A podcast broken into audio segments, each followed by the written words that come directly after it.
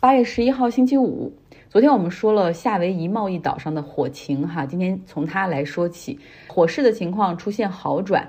像那个旅游小镇拉哈纳。他们几乎是整个小镇被全部烧过之后，因为没有什么东西可烧了，火势逐步减弱，从那种连成片的大火到现在只有两三个起火点儿了，可能基本上已经被控制住了。可是非常不幸的是，造成了五十三人死亡，而且是至少哈，这个数字还可能继续上升，因为至少有两百七十栋房屋被烧毁，也许在房屋里还有那些没有来得及撤走的百姓。那么这场火灾可以说是美国历史上死伤最为严重的一次 wildfires，就是这种野火哈。那为什么会有这么多的人丧生？公众也质疑说政府反应太滞后，没有提前一些去公布撤离的这个警告。有一些逃出火场的居民在接受采访的时候说，他们从家里跑出来是因为闻到了巨大的浓烟，然后开门一看，发现火距离自己都不到五百米了，就是来势非常凶猛，而且那个速度非常的快。他们马上就跳上汽车，然后开车穿过浓烟逃离火场。贸易市的市长说，他们发布了这个拉哈纳那边的强制撤离令，但是呢，大部分的居民都反映说没有听到哈，至少在他们跑之前还没有听到。那火势来的非常的快速和突然。还有一家五口的游客哈，他们当时是租着车在莱哈纳那边自驾，然后眼看前面的这个大火浓烟来袭，然后这个车也开不动了，前面的一辆一辆的车哈，这个过火，有的汽车还开始爆炸，然后一家人迅速和他们后边汽车的人就开始朝着大海的方向去跑，然后先是站在这个礁石上等待，因为那个时候汽车爆炸之后还有一些玻璃碎片会崩出，所以他们也不敢再往陆地这方面走，呃，然后之后呢长潮。之后海水又开始上升，他们后来在海水里泡了四个小时之后，最终是被海岸护卫队救走。哈，一同被救走的还有十几个人。我在微信公号上也放了一些这个大火之前和之后的一些照片。那后面再来说一条旧金山本地的新闻吧，就是假如说你想来旧金山旅游的话。如果你想感受一下那种繁华都市走向破败，甚至有一点想冒险的这种情绪在的话，如果也想看看什么是大片的大面积的无家可归的人露宿街头，还有包括毒品成瘾的人在街头交易，哈，那种嗯，就是已经很脏逼，就是行尸走肉的那种感觉，就是他们可能站着就能，就是弯着就能睡着的那个样子，呃，大家可以考虑参加旧金山发起的一个 walking tour，走路的一个旅行，一个。小的一个半小时的一个旅行，呃，三十美元左右。他会从旧金山的市政厅出发，沿路会经过这个 Market Street 那个市场街，会去带大家看一下有一个露天毒品交易市场。但是这个我得只能带引号的哈，是有人在那儿交易毒品。呃，然后有空置的这个之前的市中心的这些办公大楼，还有以及一些撤走的百货商店，很萧条哈，这个街区的情况很混乱。还会有专业的人士给大家进行讲解，美国最富有的城市之一怎么样成为了住房危机、成瘾危机、心理健康危机以及顽固犯罪的高发城市。嗯，然后这个 tour 的所有的收入据说会捐给这个流浪汉的救助机构。其实我上个月不是因为看那个《悲惨世界》的音乐剧去了一次旧金山的 downtown 吗？这能发现市政府已经很努力了，派出非常多的警力在街头巡逻啊，然后也有很多的清洁小队是不停的去冲洗流浪汉和这个毒瘾的这些人留下的在街上留下的这些粪便。那主街 Market Street 还可以，但是你想这些人毕竟他没处可去，所以他们。你只要往不同的方向各走一个 block 哈，就会发现这些人还在聚集。旧金山 downtown 最大的百货公司 Westfield，他们已经决定不再续约，在合同期满之后就会关店走人哈。而现在还是开着的阶段，但是人已经很少了。然后有一些店铺也提前的就撤走了。我进去买化妆品，然后是二楼的那个丝芙兰，然后上去以后发现，哎，怎么很多货架都是空了？然后我就问那个店员，我说你们还是有供应链的问题吗？然后他说。哦，不是，他很平静的说啊，不是，这是因为昨天有人进店抢劫，我们还没来得及补货呢，所以这就是现在的一些情况。呃，说大家可能就不敢来了，其实也也没有那么恐怖了。听说现在国内在上映一部很好的电影，叫《孤注一掷》，是讲诈骗的哈。其实生活中有各种各样的骗局，有各种各样的诈骗层出不穷。就估计每人不能说每天，但至少每周吧，都会收到一些奇怪的诈骗信息、电话，或者有一些奇怪的人试图接近你。其实，在美国也是这样。我不知道在美国为什么我会饱受中文诈骗的骚扰，然后我手机上基本上会经常收到一些奇奇怪怪的短信哈，就是 text message，然后全部是中文，就是那个一会儿说什么啊王医生什么时候给我约个时间洗牙，然后另外一个呃或者是什么呃 Lisa 呃我想让孩子给补习数学，你一一小时一百美元，你愿意接吗？就一看就是诈骗。还有是什么 Steven 什么你的狗我找到了，然后你来来看嘛，就是还有周末有几个派对。反正就都是这种很奇怪的、莫名其妙的，然后就好像发错人，我基本上是不会点开，因为你也一点开就证明有人在看，他们还会再给你发，所以就是全部删除，都还总会接到。然后另外呢，还会收到一些莫名其妙的电话，有人效仿中国大使馆打电话，有人效仿中国海关打电话，然后说什么出入境有问题，有人就是模仿这种快递包裹的公司司打电话。不仅是我，实际上我还有一个就是 A B C 的朋友，就是他是从小在美国出生嘛，他其实不会讲中文，但他也会收到这样的中文诈骗短信和电话。就是我们都估计这些诈骗分子他是从这个 family，就是你注册的这个号上面的 family name，就是你的姓来判断和筛选华人，然后所谓进行精准的诈骗。像因为我姓张嘛，很好辨识，然后他姓杨也很好辨识。他的弟弟的中文要比他好一点，然后他就说，就因为弟弟中文太好了，然后能看懂、能听懂，然后还真的被骗走了一万多美元哈。因为正巧骗子给他打电话的时候，他弟弟正在机场准备出国去玩，所以那正好是一个海关的电话，就碰巧了哈。不得不说，有些人的骗术真的很高超，而且他们是非常的 persistent，就非常的有持续性。反正可能也都是用 AI 或者是那种机器人在群发吧。又到了周五的时间哈，同样是诈骗的话题，Jessica 要给我们带来一个她在德国遭遇的诈骗经历。我是 Jessica，呃，今天呢，就是嗯，也是发生了一件小小的比较呃非常值得和大家分享的事情。呃，我自己也坐在那儿想了很久，因为在德国生活了五年，呃，总体上来说的话，这个社会的体系是一个呃非常讲究信任的一个地方。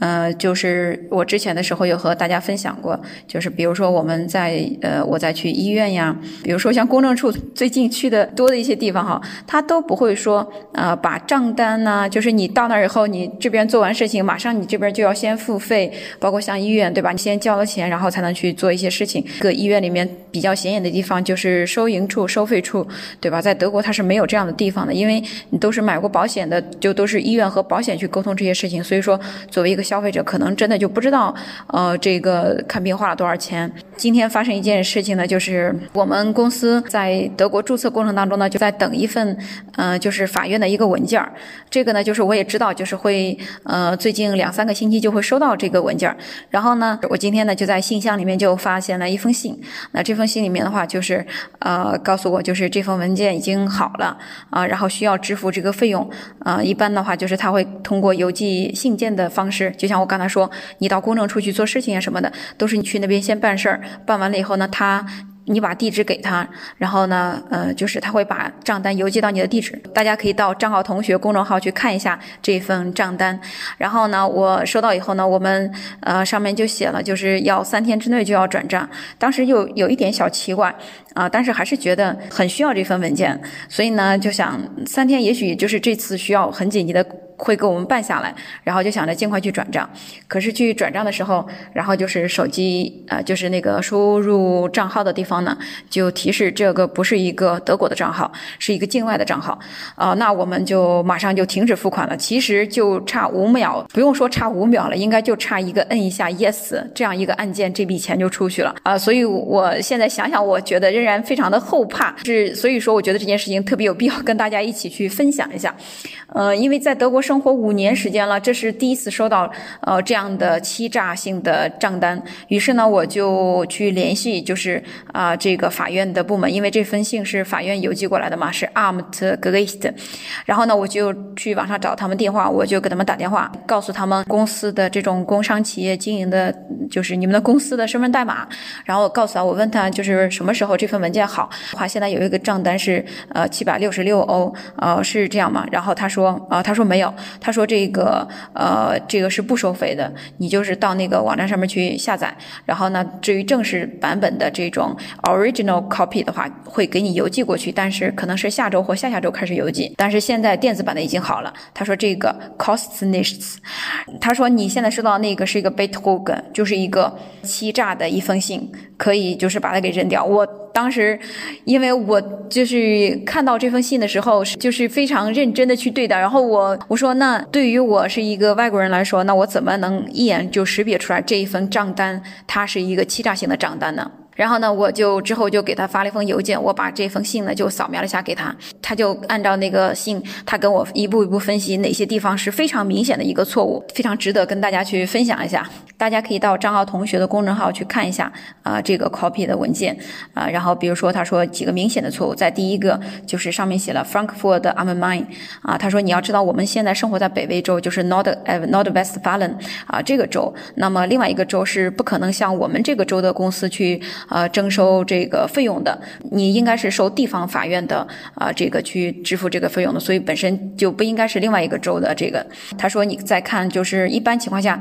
就是一封正确的账单的话，都是需要有呃，就是收款人的他的呃姓名、联系方式，还有他的邮箱，呃，或者还有他的这个呃，就是他他的地址，最主要。一个地址，因为在德国地址都是唯一的嘛，嗯，然后而且他也不允许说一个地方注册很多很多个地址，那么这样的话就是他有规定的嘛，你比如说一个人就像一个公寓里面，嗯，是超过十五平还是二十平，呃，就是一个人最少要有这么多的这个呃空间才可以注册一个呃一个人的落户，所以说这些地址绝对是唯一的。然后他说，你看这封信上都没有一个回一个收款人的地址，这个也是一个非常可疑的地方。呃，然后呢，嗯，他说你再往下看。看，就是这个，呃，他的账号是一个境外的账号。他说，你要知道，在德国，呃，就是任何就是这种。公政府部门或者说呃这种他们收费的，就是这种商业的部门或者政府的部门，他们这个收款的账号，它一定是以 D E 开头的，啊，就是一定是一个德国的账号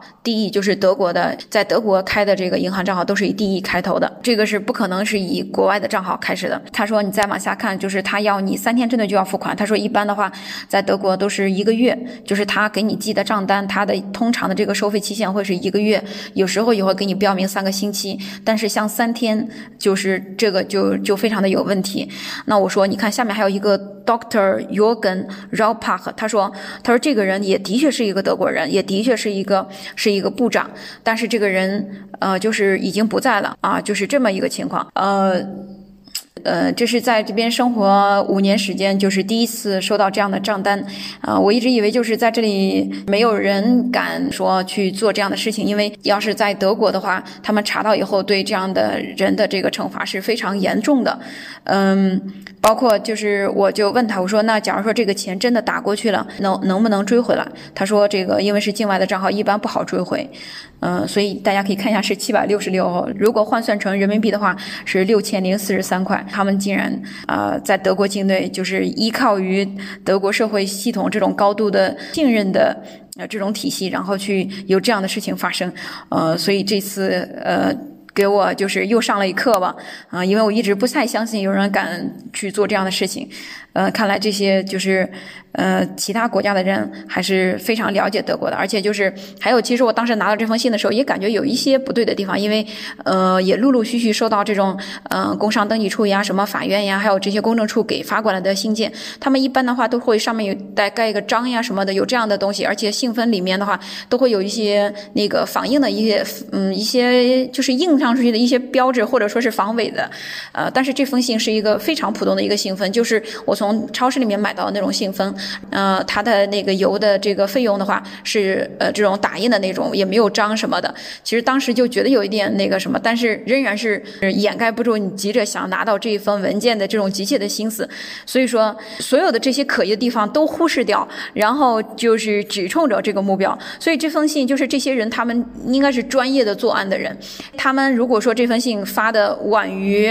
呃，这个地方法院这寄给我的正式的文件，呃，就是再晚一个星期，期或者说晚两个星期，这封信都不可能就会非常可疑，因为那个时间点就错过了，因为他恰好就抓住了这个时间点，就非常的容易蛊惑。呃，然后我就问，又问了这个人，我说那呃，就是他怎么会知道我们公司的这个代码呀，什么这些信息？他说那个你这这个一个公司的代码都是可以在网上查到的，除了信上面的这些知道你们公司的这些信息以外，其他的他都不知道。怎么着还是挺具有迷惑性的，也希望就是如果也恰好生活在德国，然后我们也能引以为戒。其实像这样的国外的呃诈骗，他们也是嗯非常多的。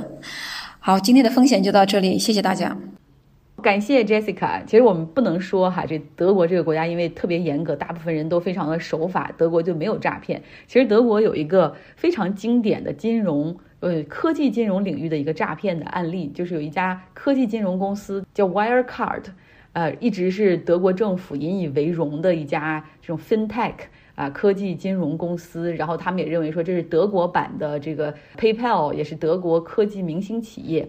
结果这家公司实际上常年在进行有组织的金融诈骗，洗钱多年，然后而且还协助一些俄罗斯的富豪转移资产呐，或者然后什么帮助赌场完成支付啊，或者那种色情网站完成支付，就是这种。然后他们大量的虚构自己的财务数据。英国金融时报就 Financial Times FT 的记者，他们调查了大半年，写出了文章披露的时候，里面有很多的证据哈。结果一发出之后，德国政府还站出来去保护这家公司，说这明显就是英国金融时报在蓄意和空头哈联合要搞这个德国公司。然后在那么多证据面前，德国政府还说这件事儿里面，他们除了 FT 哈，除了英国金融时报之外，他们不会调查任何人。哎，搞笑吗？这家德国公司 Wirecard，他们虚造了营业和利润，哈，然后搞出了自己好像在巴林、在菲律宾有几个超级大客户，但是这些客户根本就不存在。英国记者去采访的时候就发现，一叫来 CEO 一看，然后